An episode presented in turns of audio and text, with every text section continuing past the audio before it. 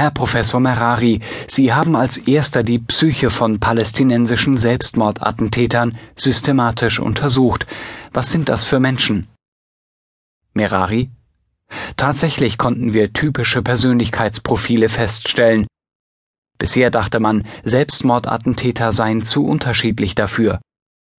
Zum einen haben wir herausgefunden, dass viele dieser Männer ein geringes Selbstbewusstsein haben, sie folgen anderen und können Autoritätspersonen gegenüber nur schwer Nein sagen.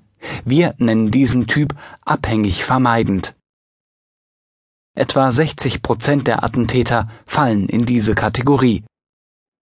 Zum anderen gibt es den impulsiven Typ, zu dem etwa 20 Prozent zählen. Diese Personen sind emotional sehr instabil. Selbstmordattentäter zu erforschen klingt kompliziert. Bevor sie die Tat verüben, erkennt man sie nicht und hinterher kann man sie nicht mehr befragen. Wie haben Sie das Problem gelöst? Mirari Wir haben zum einen die Familien verstorbener Attentäter befragt und zum anderen 15 Personen, deren Anschläge fehlschlugen, etwa weil die Zündung des Sprengsatzes nicht funktionierte. Außerdem haben wir 15 Drahtzieher von Selbstmordanschlägen getroffen, die in Haft sitzen.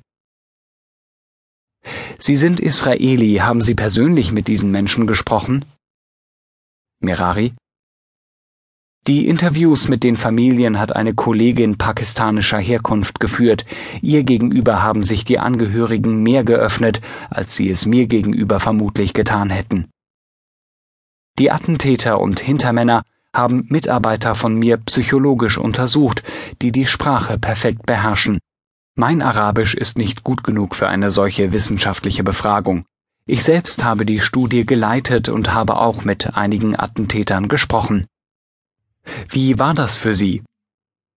Merari Seltsam, mit den Attentätern hatte ich fast Mitleid, obwohl ich ja wusste, dass diese Menschen vorgehabt hatten, Unschuldige mit sich in den Tod zu reißen, habe ich sie nicht als böse oder hasserfüllt wahrgenommen.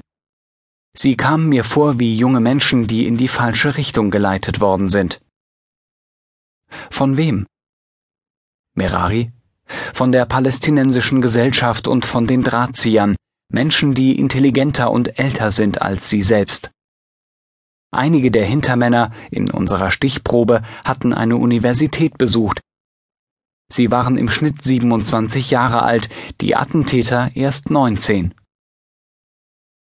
Mit den Drahtziehern haben Sie sich auch unterhalten. Ist Ihnen das schwerer gefallen? Merari? Ja, das war viel schlimmer für mich, als mit den Attentätern zu sprechen. Dabei ging es mir gar nicht um die politische Situation oder die Frage, ob diese Menschen meine Feinde sind. Ich habe sogar Verständnis für die Lage der Palästinenser.